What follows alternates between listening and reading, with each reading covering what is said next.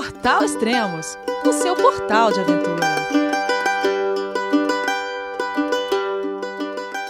Bom dia, boa tarde, boa noite, bem-vindo a Extremos, o seu podcast de aventura. Hoje vamos falar sobre a travessia do Salar de Uyuni com Antônio Fonseca e Coronel Leite, e que foram acompanhados pelos fotógrafos e cinegrafistas Alberto Endrit e Marco Broto.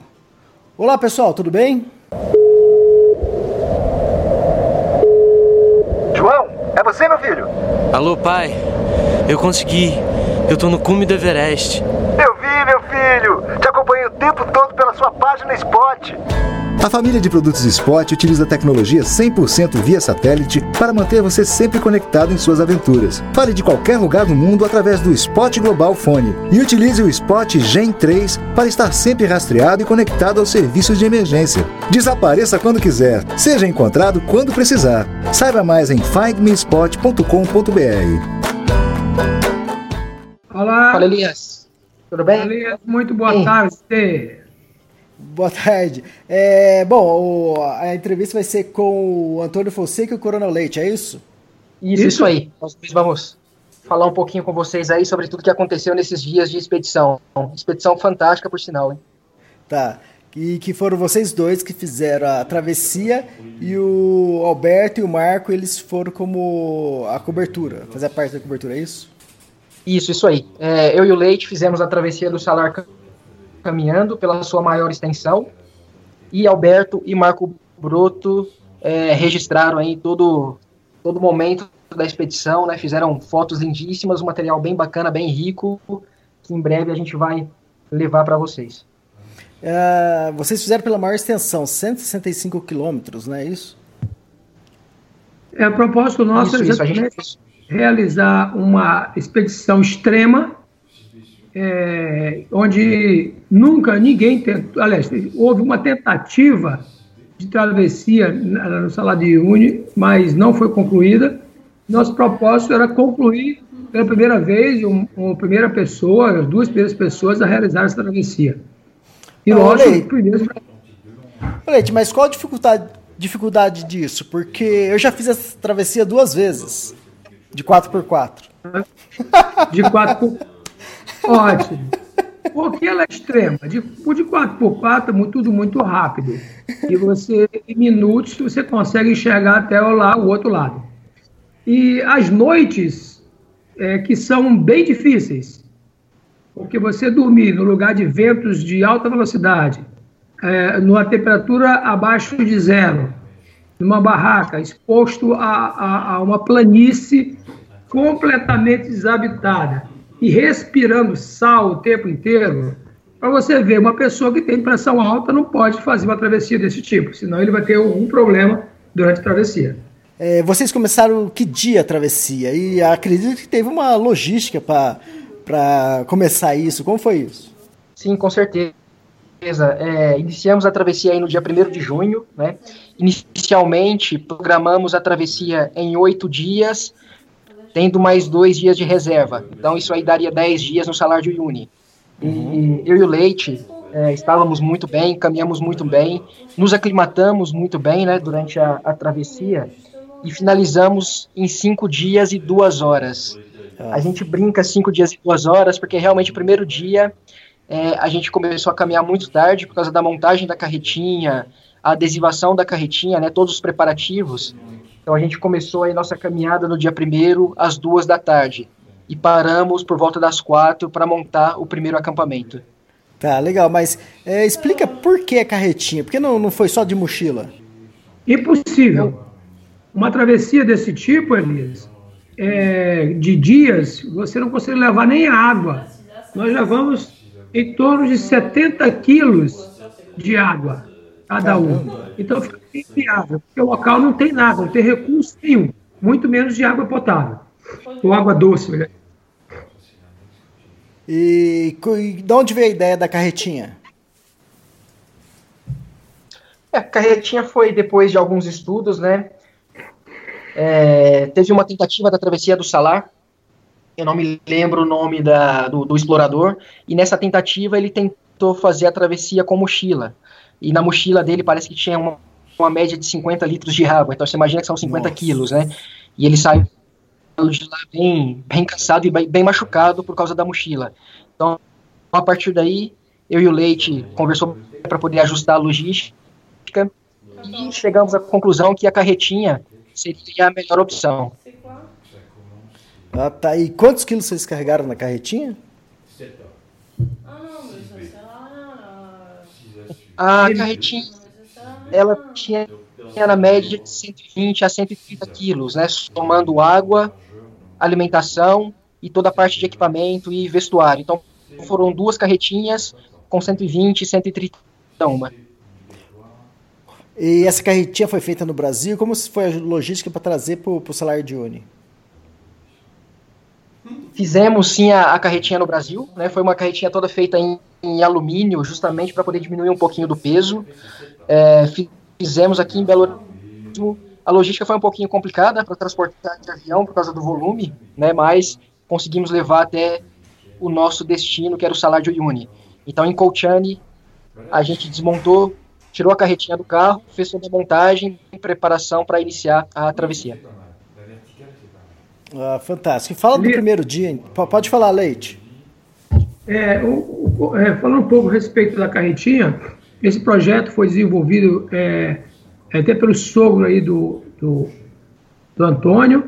É, eles dois juntos trabalharam diretamente isso daí. Alguma vez ou outra ele me ligava para a gente dar um pitaco ou, ou alguma sugestão. Mas o projeto ficou muito bom e ele teria, um dos requisitos para essa carretinha ela existir da forma que nós precisávamos, era ter um peso muito, muito baixo. Então, cada uma saiu em torno de 11 quilos cada uma. Ela já foi um peso bom, razoável. Ela em si, com roda e tudo, pesou 11 quilos. Isso para a gente já é uma facilidade muito grande para o transporte logístico de Belo Horizonte até São Paulo, de São Paulo até La Paz e de La Paz a Cotiane, onde nós começaríamos a nossa travessia. Para você ter ideia, a dificuldade de colocar dentro de um táxi do aeroporto hum. para até a, a, cidade era muito difícil, porque uma carretinha o volume ficou um pouco grande e não tinha táxi que pudesse carregar as nossas carretas que estavam amarradas uma na outra. Ah, legal. Para quem não viu, talvez a foto da capa do podcast vai ser vocês na travessia com as carretinhas, né? Mas é uma carretinha de duas rodas que vocês tinham um apoio que vocês puxavam ela, né? Isso, isso. É, era uma carretinha com duas rodas. E carinhosamente como trenó de rodas. Esse era o nosso, nosso suporte durante toda a travessia. Então toda estrutura, todo estruturamento em alumínio e duas rodas. Ah, fantástico. Então, fala, pode falar. Nós tentamos no início, no começo do projeto dessa carretinha, é, seria um trenó inicialmente, né? Uhum. E aí a gente ficou preocupado com o atrito, preocupado com o, a, o grupo muscular ser utilizado para arrastar esse trenó. E aí ele virou o projeto no final, uma estrutura horizontal com duas rodas de bicicleta e mais dois, duas estruturas metálicas na altura da cintura, que a gente puxava essa carretinha além de ela ter um eixo lá atrás, um eixo também em alumínio, que para que a gente pudesse soltar e ela encostar no chão, ficar com três pontos no solo. Fantástico. Então fala do primeiro dia, então. Depois de montar a carretinha, adesivar e tudo mais. Bom, Antônio, o primeiro dia, é, o primeiro dia foi assim, foi a, a, a primeiro contato com, com, com o salário, considerando a nossa missão, né? Então a gente tirou do, do 4x4, colocou no chão toda a carretinha desmontada, montamos essa carretinha é, com, com, duas chaves basicamente, e depois de pronta colocamos as placas adesivadas ao redor dela e os braços, que é a estrutura principal, e o pé, que seria o terceiro ponto dela, para se manter em pé. E aí essa, toda essa, essa logística de colocar água, encontrar o centro de gravidade dela para ficar perfeito, para que ela não tombasse nem para trás nem para frente, não jogasse a nossa coluna para baixo, os braços para baixo, nós, é, como iniciamos a caminhada basicamente às duas horas da tarde. Passamos quase toda a manhã e a hora do almoço, ficamos sem almoço nesse dia, e começamos a caminhada é, andando apenas duas horas. Porque nós percebemos que a proporção que o, o, o sol ia, ia caindo no horizonte, a temperatura ia caindo também junto. Então ficamos preocupados com o pôr do sol e utilizamos basicamente de 4 até 17h30 para montar o primeiro acampamento. Nesse primeiro dia nós demos muita sorte nas condições meteorológicas, é, não choveu, essa época do ano não era para ter chuva mesmo. Nós encontramos uma nuvem no céu que facilitou bastante a gente ter aí um sol forte para aquecer a nossa estrutura, principalmente as mãos. E por outro lado, é um sol que queimava a pele e a gente percebia. Usamos muito protetor solar, um dos nossos patrocinadores foi de protetor solar, e a gente usou bastante, deu resultado nesse primeiro dia, principalmente. No primeiro dia também, eu já fazendo aqui, deixo o segundo dia aqui com, com o Antônio, mas o primeiro dia, para mim, foi muito difícil, porque foi a primeira adaptação, a carretinha estava full de peso, né? Estava completamente pesada. Então, então, foi o dia que nós carregamos mais peso, foi esse, que tinha, não tínhamos gasto nada ainda, nem água. Eu, eu levei o camelback, que eu botei 3 litros d'água e fui consumindo essas duas horas. Mas o primeiro dia foi bem difícil. Quando eu cheguei no final do primeiro dia, aí nós estávamos, eu estava me adaptando muito na altitude, né? Lá a gente está quase 4 mil metros de altitude e isso dificultou bastante o deslocamento. Então, você andar é, carregando um peso desse e em altitude, a dificuldade foi muito grande. O primeiro dia foi bem difícil e passamos uma noite com temperaturas abaixo de zero. Que temperatura que vocês pegaram durante o dia, Antônio? Então, durante o dia, a temperatura estava uma média aí de 11 a 13 graus, mais ou menos né? É, mas o sol era muito forte e era a radiação de cima e embaixo, né? Porque você pega o salar, é como se fosse um espelho. Então ele refletia aquilo ali com, com muita intensidade. E era engraçado que a gente estava caminhando durante o dia com calor, né, por causa do sol, realmente não tinha nenhuma nuvem do céu, e às vezes a gente parava na sombra da carretinha para descansar e o corpo já gelava, já fazia frio, a gente tinha que voltar para o sol. Então a, a variação de sensação térmica era muito grande. Vocês estavam sempre acompanhado com a equipe de filmagem ou vocês ficavam sozinhos também? Não, não, a gente ficou uma boa parte da, da travessia sozinhos, né? Até porque a equipe de filmagem ela precisava voltar para a cidade mais próxima, para o povoado mais próximo, para poder descarregar todo, todo o conteúdo e todo o material que eles geraram, né? Então a gente ficou uma boa parte sozinhos e principalmente as noites, né? Todas as noites a gente dormiu aí é, sozinhos no salar, exceto uma noite que a equipe foi fazer umas imagens noturnas e ficaram com a gente no, no acampamento. Eu fiquei sabendo que acho que foi o segundo dia que vocês já tiveram uma roubada, tiveram um problema, foi isso, o Leite? É. Então, a primeira, a primeira, a, a, o primeiro evento que ocorreu fora do nosso planejamento foi ter, durante a manhã, o, o, a estrutura de apoio da carretinha que a gente segurava, no momento que eu fui deixar a carretinha parada, no terceiro ponto dela, que ficava lá atrás, é, a estrutura aguentou e rasgou, o alumínio chegou a rasgar e ficamos só com uma carretinha. Nesse momento do segundo dia, era mais ou menos é, quase 10 horas da manhã, aí nós estávamos com o spot, com aquele dispositivo de rastreio e segurança. A gente acionou o spot Imediatamente, é, nós tínhamos uma equipe no Rio de Janeiro e Manaus que estava monitorando esse sinal de emergência. E Manaus, imediatamente, o, o amigo nosso, o Stiga, acionou o, o Alberto e, e, e, o Marcos, e o Marcos também. As, eles foram acionados, estavam ainda no hotel, e em uma hora eles estavam do nosso lado lá, perguntando o que tinha acontecido, porque o sinal de spot é, nós mandamos é, com a mensagem de que estávamos com problema, mas nada grave com a gente. Podíamos resolver fácil. É, exatamente. Assim, é, deixa eu explicar. É bom até explicar isso para o pessoal que está ouvindo, que hoje em dia muita gente está usando Spot e seria bom para tirar uma dúvida, porque ele tem dois botões, além do, do siga-me, do ok, e tem o outro também que é de um aviso, ele tem dois botões de emergência, que um é esse, esse que você ativou, que é um alerta que vocês estão com problema, mas não tem risco de vida. E tem um outro Isso. botão que esse sim, esse é o pedido de resgate, né? Exatamente. Esse aí é, não temos como resolver. Por favor, chegue o mais rápido possível e me resgata daqui. Legal. E fala o que, que aconteceu com a carretinha. Bom, aí a carretinha quebrada, a nossa decisão ali ficou um pouco. É, é, a gente foi pego de surpresa, a gente não contava com essa possibilidade. A carretinha realmente era uma estrutura muito forte, mas ela não aguentou tanto peso quando eu tentei botar ela no chão. E aí, a nossa decisão, depois de uma conversa de dois, três minutos, nós já tínhamos acionado o spot e decidimos, então, é, colocar toda a bagagem minha, a bagagem última, a parte da água, na carretinha dele e deixar um bilhete é, na carreta quebrada, lá no meio do sal. Com certeza eles iam localizar pelo eles iriam nos localizar pelo rastreio do spot, o ponto do acionamento. E aí eles chegaram lá, a gente já tinha começado a caminhada, já tínhamos andado aí quase 500 metros. Quando a gente olhou para trás e viu que eles estavam chegando, nós retornamos e aí pudemos informá-los é, de que, que tinha acontecido, que não tava, nós estávamos bem, que nós já estávamos começando a caminhada. Aí deixamos a carretinha, a equipe pegou essa carretinha, levou para a cidade, fez o reparo e entregou de volta quando a gente conseguiu, já no terceiro dia de manhã, bem cedo, fazer a, a troca da bagagem e continuar novamente.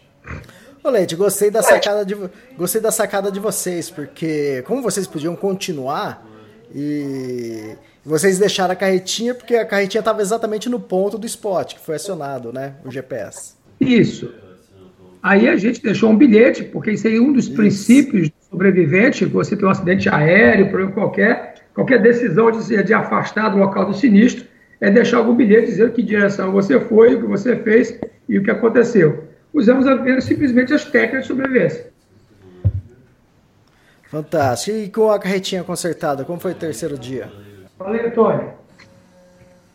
Foi, foi bem melhor, viu? Foi bem mais tranquilo. Vou falar para você que não foi fácil levar duas cargas em uma carretinha só, né? Imagina só, a gente tem a carretinha com as duas hastes, né, onde a gente segura para poder caminhar e cada um estava segurando em uma daquelas e puxando. Então, o esforço na, na, na, lombar, o esforço nas costas era muito grande, né? E vira e mexe, a gente tinha que parar um pouquinho, dar uma relaxada e trocar o lado. Então, o dia que a gente caminhou com uma carretinha só não foi fácil.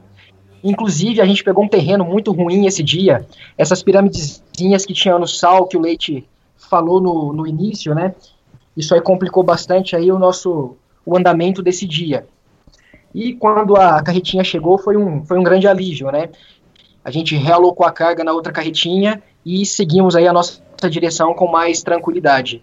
Então, toda a parte de estrutura aí do, do nosso resgate, da, da, ajuda né, do Alberto, do, do Broto e do Spot, é, realmente funcionaram muito bem. Ah, e teve. O salar, ele, ele é plano ou não é? Ele tem um desenho meio de colmeia, né? Como foi é, caminhar em cima disso, puxando a carretinha? É, o, o salar né, é a superfície mais plana da, da Terra, né?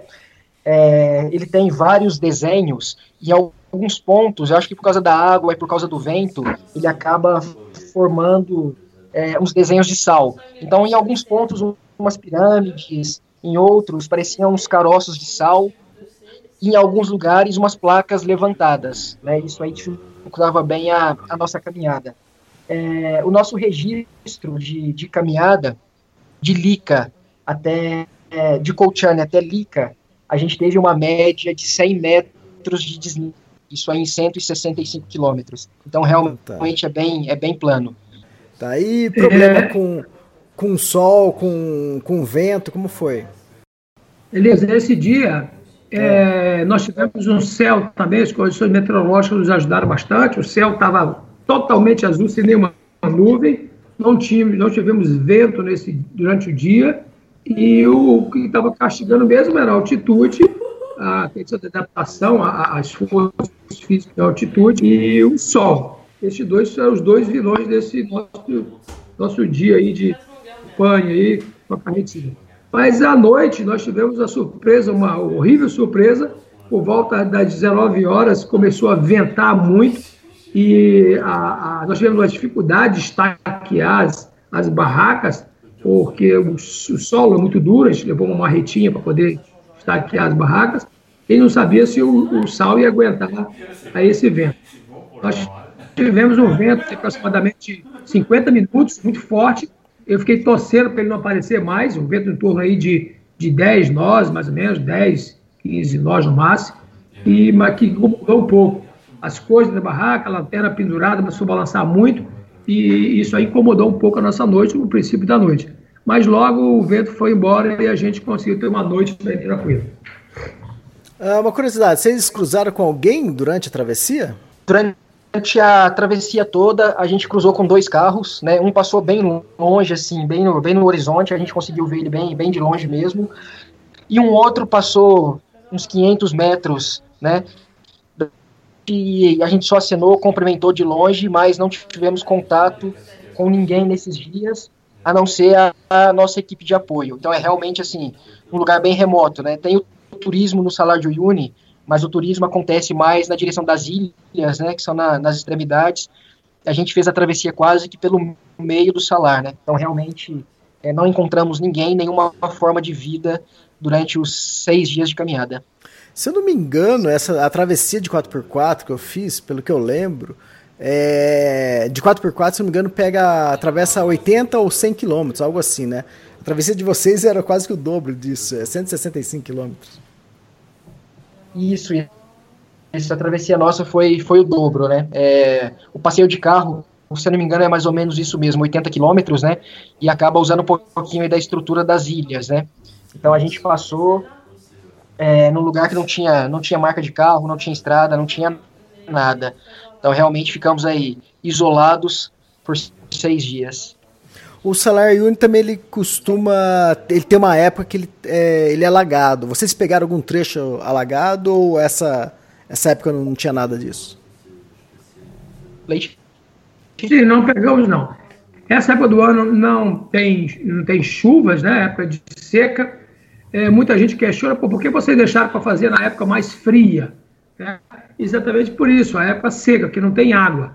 Normalmente, na época de chuvas, que é a época mais quente, lá, né? É, é, a, o, chega a ter 10, 15, 20 centímetros de água em todo o salar. E, lógico, isso daí inviabilizaria nosso pernoite em qualquer que seja o ponto da, do salar. E, ou seja, optamos por fazer essa ano, apesar de frio, por as questões climáticas aí, de não ter água, não encontramos água em lugar nenhum.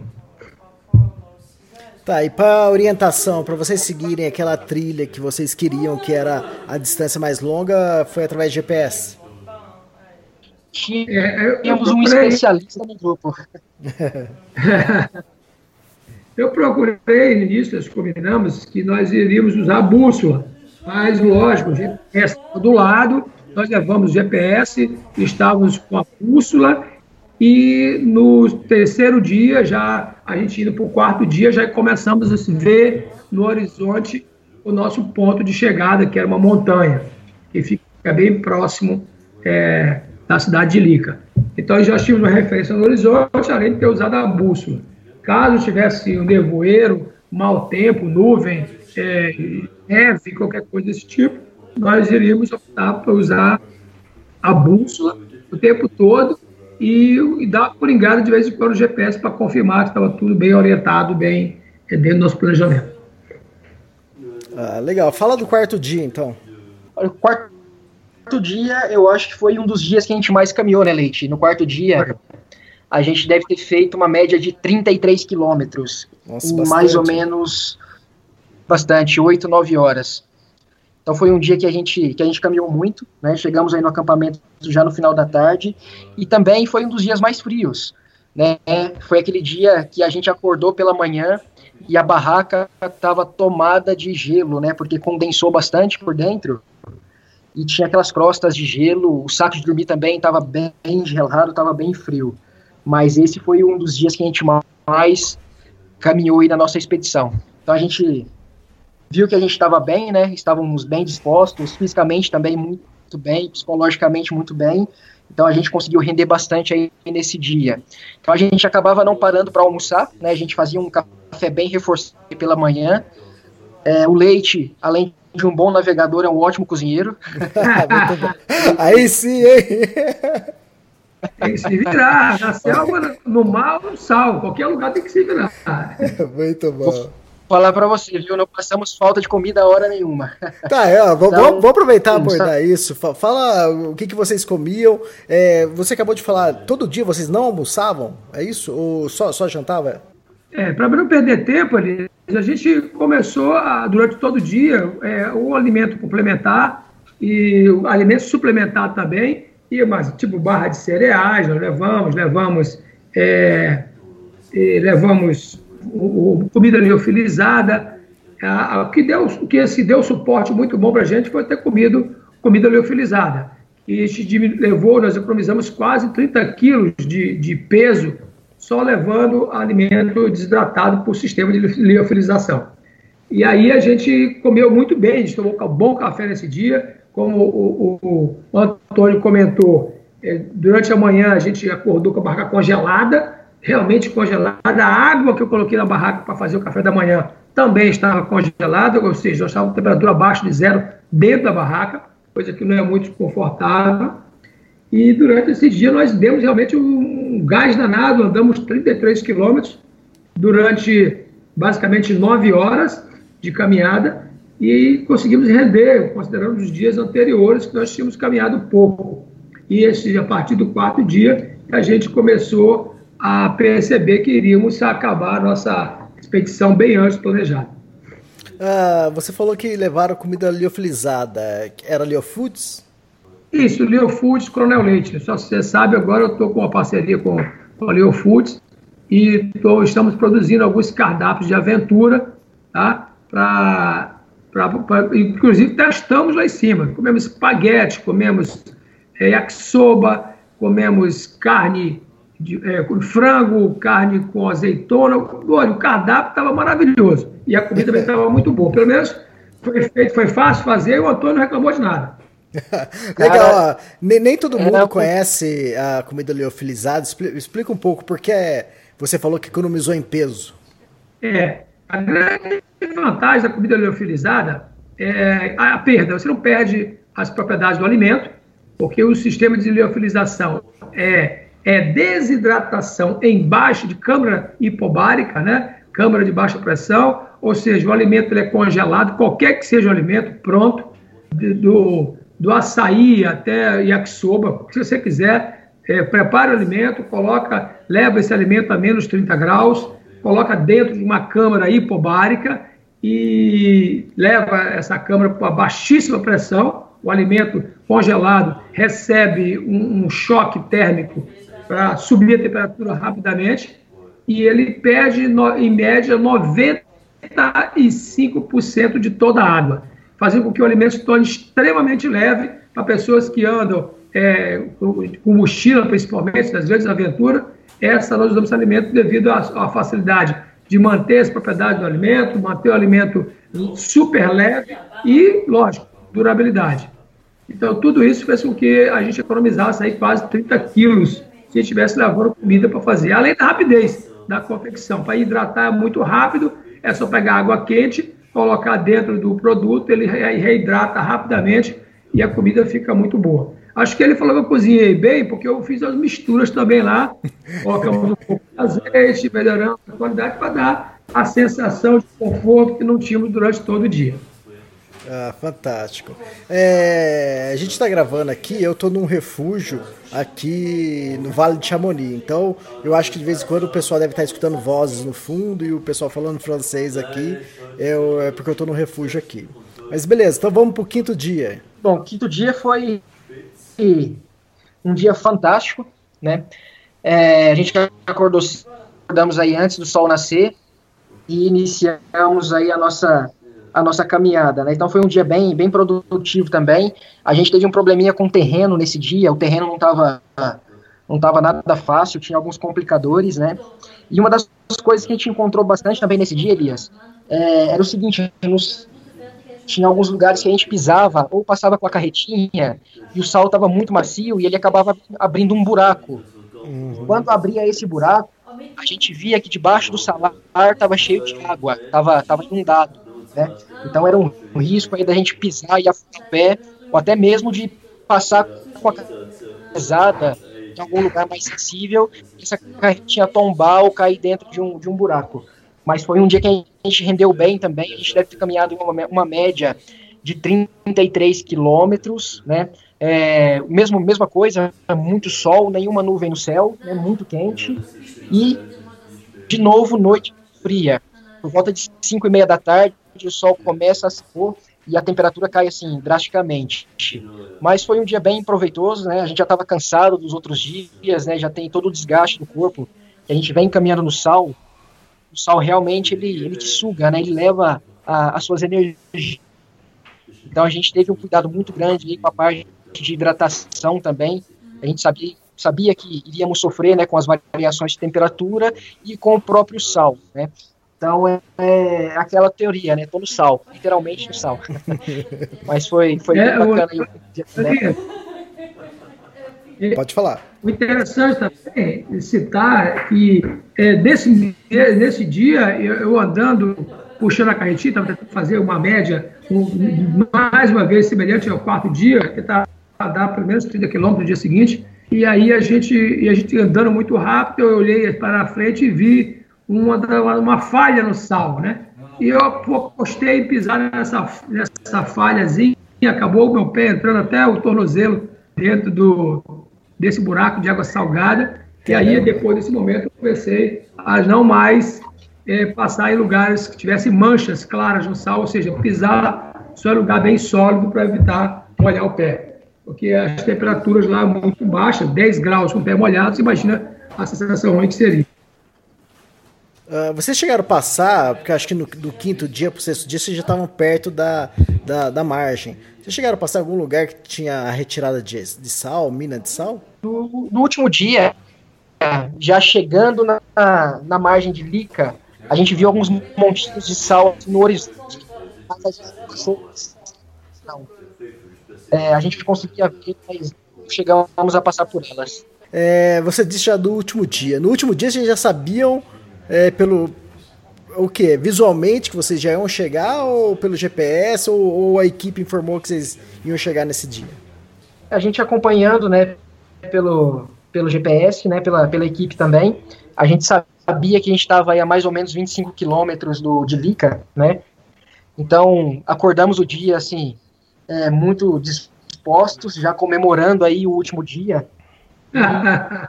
E, 25 quilômetros, a risadinha dele é porque vem história, viu? comemorando, aí já estava comemorando de chegar, que faltavam só 25 quilômetros, ele estava já morrendo de rir. É. Tudo conta indo, aí, conta né? Vamos fazer é. os 25 quilômetros e vamos comemorar. Aí de repente o leite me mostra uma nuvem assim lá no horizonte, perto de onde a gente sairia do salar. Né? Então era uma nuvem de sal. E nisso a gente viu que as coisas não ficariam tão fáceis, né? Então, no finalzinho já aí do, da nossa travessia, faltando aí uns 5 quilômetros, leite, mais ou menos, para chegar na margem do salar? É, uns 5 a 8 quilômetros no máximo. A gente pegou um terreno, assim, péssimo, várias placas de sal levantadas, o que dificultou muito passar com a carretinha, e você passava nessas placas, as placas afundavam e quebravam, né?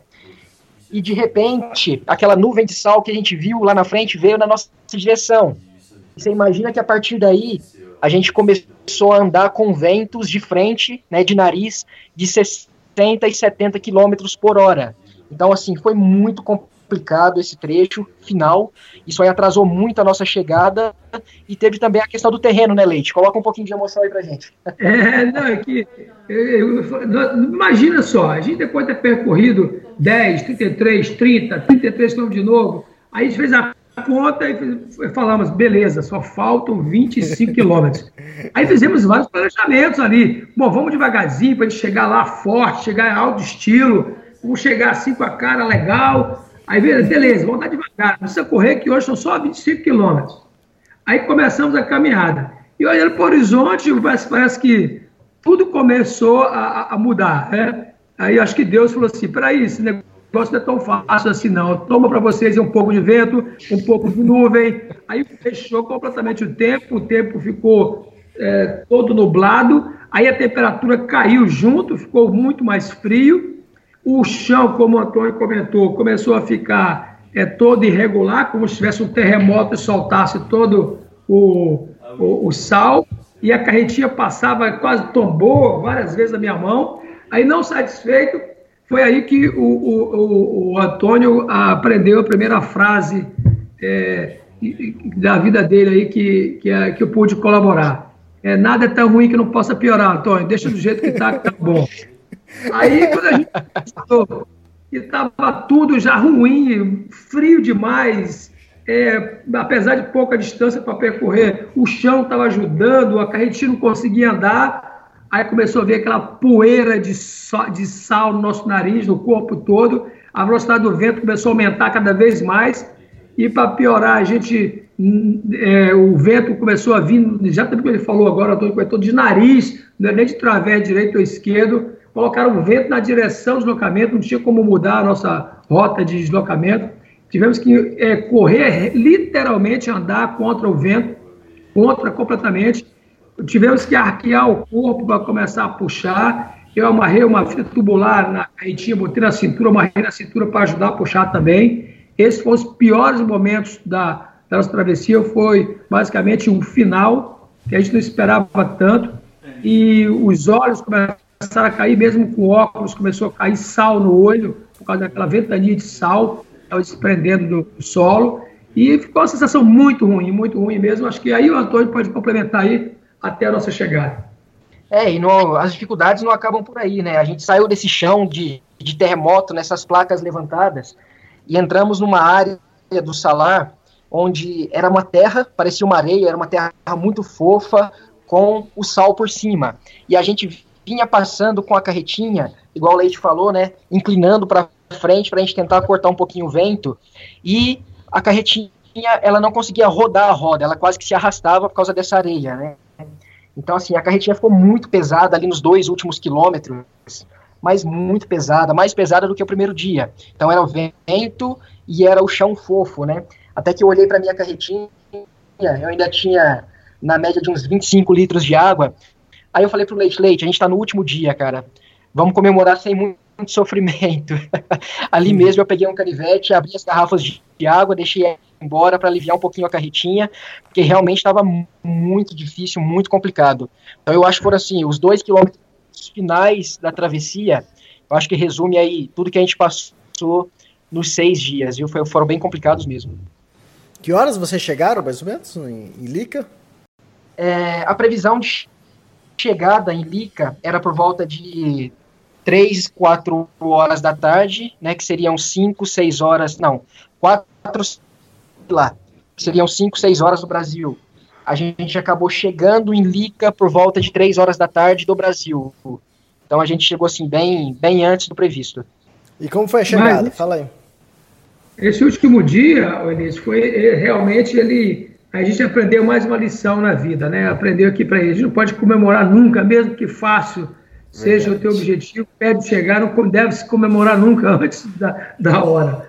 E por pouco ali, aqueles últimos quilômetros de caminhada com vento, ele, nós andamos mais ou menos quatro horas com, com solo muito ruim, mas com vento forte, a, é, sal na atmosfera de respiração e mais o, o chão totalmente, quase que lama, né?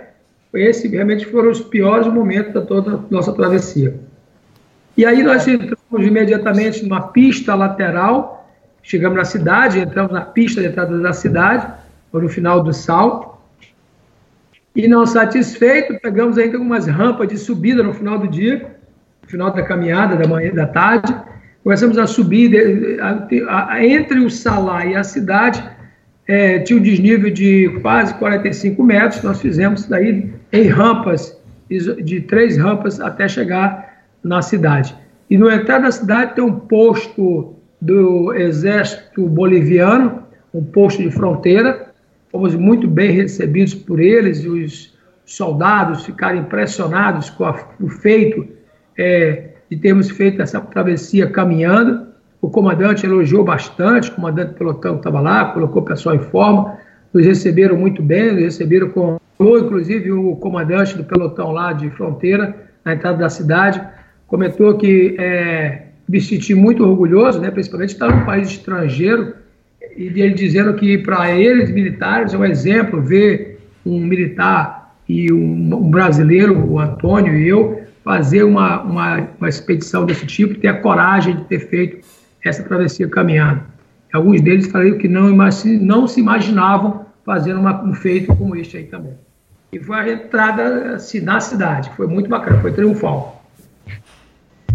É, foi, foi tão legal essa entrada na cidade, né? Depois que a gente passou é, é, esse posto do exército, tinha muita gente na rua filmando, fotografando, tinha as senhoras que tinham as vendinhas na, na rua convidando a gente para comer, para tomar um suco que a gente não pagaria nada, era tudo de graça.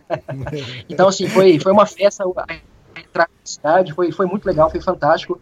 A gente realmente agradece muito os bolivianos aí pela recepção, né? E a festa que os brasileiros também fizeram conosco, né? É, eles acompanharam a nossa chegada pela live no, no Facebook. Então foi, foi uma interação muito grande, tinha muita gente online ali torcendo e vibrando com a gente. Ah, fantástico. Elias, Pode falar. É, interessante.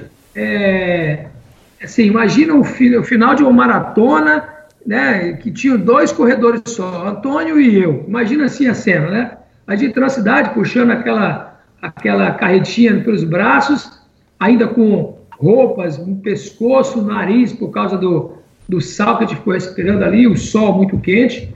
Nesse, no final da tarde o sol abriu, na chegada da cidade o, o tempo abriu um pouco, as nuvens deram espaço, a temperatura subiu um pouco também, ficou muito confortável, mas a recepção dos bolivianos na cidade, uma cidade muito minúscula, quer dizer, isso foi o evento do dia na cidade, com certeza.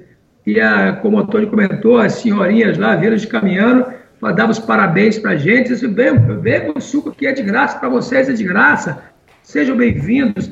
Os bolivianos foram muito atenciosos conosco, é, como ele falou também, os brasileiros estiveram acompanhando a gente, pela internet, ao vivo, procuraram muito, fazer um monte de perguntas, não conseguia nem responder as perguntas que eles faziam, que o, o, o Marcos Broto é, lendo e para a gente perguntando, a gente tentando responder, foi um momento de euforia muito interessante. Nós chegamos na praça central da cidade e durante todo o percurso da cidade fomos fotografados, filmados. E no dia seguinte, a novidade da cidade foram dois brasileiros que fizeram a caminhada do Salário de é, de ponta a ponta, e isso foi, assim, para a gente uma satisfação muito grande de ter os bolivianos vibrando pelo feito dos dois brasileiros. Uh, ô, Tônio, isso vai virar o quê? Qual o produto? O que, que vai virar um, um documentário? O que, que é?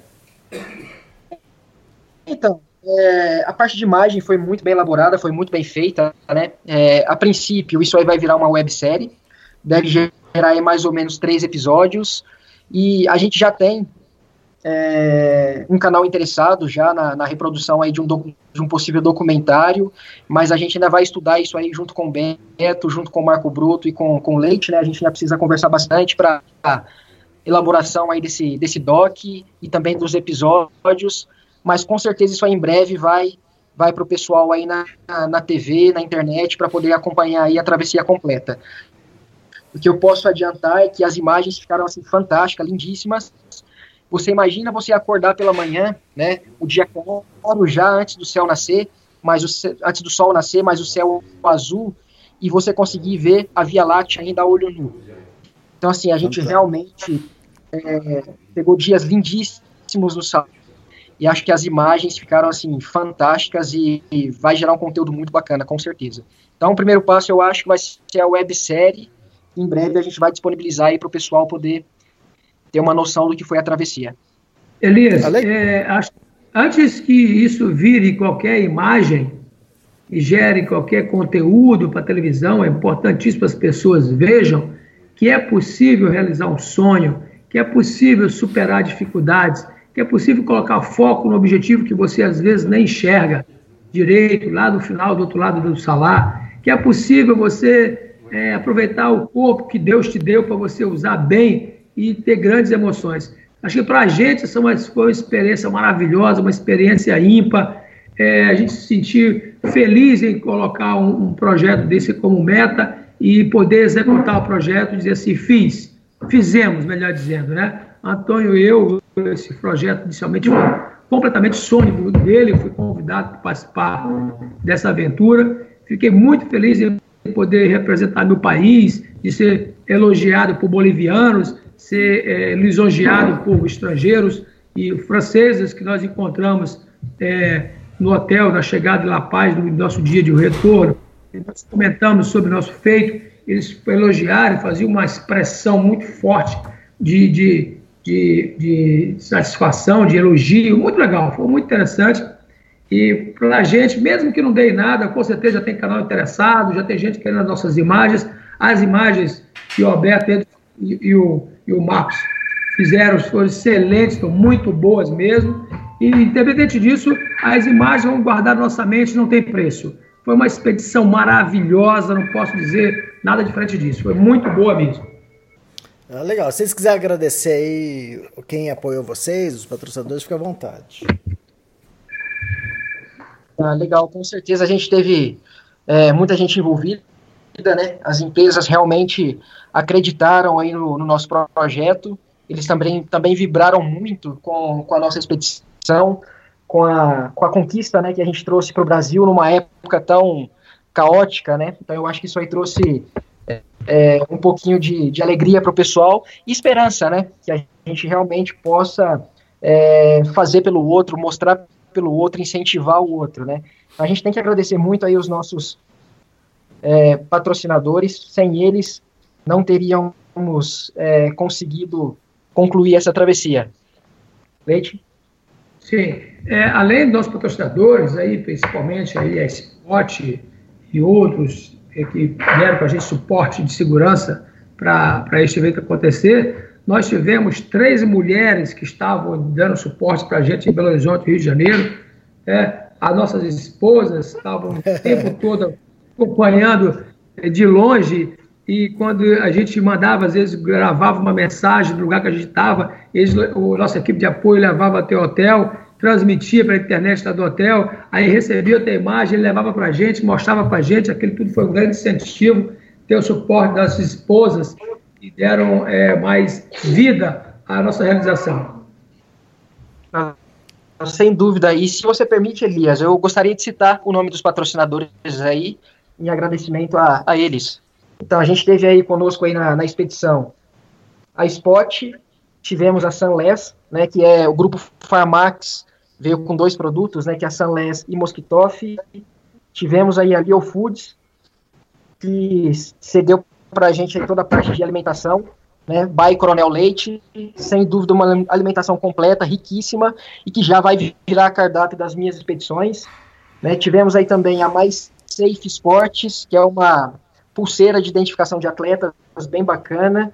Tivemos a Grego Cosméticos, a Deuter, a E-Militar, é, tivemos a Atma Nutri, né, que foi a pessoa que cuidou da nossa nutrição aí pós e durante a, a expedição e também a Sanivita, que cedeu para a gente toda a parte de suplementos, a Emilitar, que cedeu para a gente toda a parte de calçados, que já é um parceiro do Leite, foi fantástico também o equipamento que eles cederam para a gente, e a gente também, coisa muito bacana nesse, nesse projeto, a gente teve um, um parceiro que se chama Waters Life, então, a Waters Life é uma associação americana, sem fins lucrativos também, e eles desenvolveram um filtro, que é um canudinho purificador de água, e eles fazem várias ações sociais, né, levando água limpa para todo mundo, aí salvando vidas, né? E eles entraram forte no projeto, eles apostaram no projeto, estão trazendo a Waters Life para o Brasil para fazer várias ações sociais, inclusive é, com o projeto Travessias Extremas, a gente fez uma ação num povoado que chama Coqueza, próxima do Salário de Uyuni, onde eles têm um nível de cálcio é, é, altíssimo na, na água, né? E a gente forneceu alguns filtros aí para essa comunidade, o pessoal ficou muito feliz. A gente tem vídeo, temos fotografias também dessa entrega e temos disponíveis mais alguns filtros para fazer uma outra ação social aqui no Brasil. Então foi uma parceria muito bacana da Waters Life com o projeto, né? Também eu acho que vale falar que a travessia foi a primeira travessia oficial também da WOS, da World Adventure Society, que é uma associação internacional sem fins lucrativos totalmente voltada para aventura. Então, assim, a gente estava calçado de todos os lados. Agradeço imensamente também ao Portal Extremos, né, que fez a cobertura do projeto, que deixou as nossas famílias também mais tranquilas, né, com toda a cobertura. Eles entravam ali, eles acessavam, eles viam o track do spot e, e conseguiram aí acompanhar toda a expedição. Ah, fantástico. É, hoje em dia não dá para fazer nada sozinho, né? A gente pensa que é sozinho, mas você envolve uma equipe muito grande e precisa muito do apoio das empresas. Né?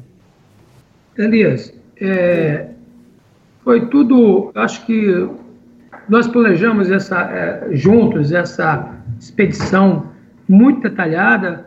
É, a gente já sabia que havia uma tentativa de um russo é, um, e não conseguiu, ele não conseguiu. E nós pesquisamos também todos, todos os, os as coisas que ele deixou de fazer nós tivemos apoio inicial aqui de médico, é, das esposas, tivemos ajuda de muita gente para esse projeto, e além desses todos patrocinadores que o Antônio comentou. Então, isso foi um trabalho de equipe muito forte. Basicamente, nós fomos ponta dessa lança, né? É, nós tivemos um suporte muito grande de profissionais de várias áreas, né, como comentei agora, para a gente poder tornar possível essa travessia. Pode ser que para muitas pessoas que vão lá naquele lugar, para as pessoas que conhecem o salário de Uni, imaginar de 4x4, como você comentou, até é, seja simples, mas só estando mesmo sujeito a respirar sal durante todo o dia e toda a noite, temperaturas abaixo de zero dentro da barraca, dentro do saco dormir, temperatura também próxima de zero. A gente tem que fazer café da manhã, tem que descongelar a água para fazer o café da manhã, tem que descongelar quase tudo a, a gente eu, eu, ia pegar um, tirar da, do bujão de água da, da carretinha para colocar numa garrafa menor, uma mangueira pequena, a gente tirava um pouco de água quando a gente ia poder barraca, quando voltava a, a, a, a, borrachinha já estava congelada, a gente tinha que quebrar o gelo dentro para tirar mais água. Então a dificuldade só mesmo vivendo, só estando lá para poder entender por que é extremo. É extremo por causa de temperaturas baixíssimas, extremos porque sal, respirar sal durante o dia não é bom para a saúde. O chão muito gelado, temperaturas, é, é, variações muito grandes. É um lugar realmente muito abrasivo que se tornou extremo. E que é, hoje eu falo, o frio não, não, me, não me limita mais. O frio, para mim, era um limitador muito grande. O frio hoje não me limita mais. Porque eu voltei mesmo dificuldade, mas aprendizado que eu tive disso foram dois, dois grandes aprendizados. O primeiro é que tudo é possível, tudo, tudo é possível. E também não comemoro nada antes da hora.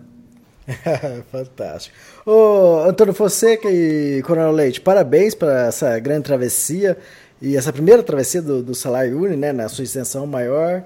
E pelo que eu vejo aí, vocês devem ter mais projetos aí pela frente do Travessias Extremas e com certeza a gente vai fazer cobertura aqui, vai gravar novos podcasts. Sem dúvida, já, já estamos pensando aí na próxima, né? É, o aventureiro não para, né? Nem pode parar. É.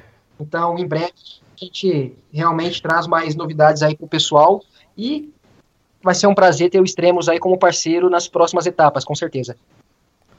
Ah, legal, fantástico. Obrigado, então, Antônio, e obrigado, Leite, até a próxima.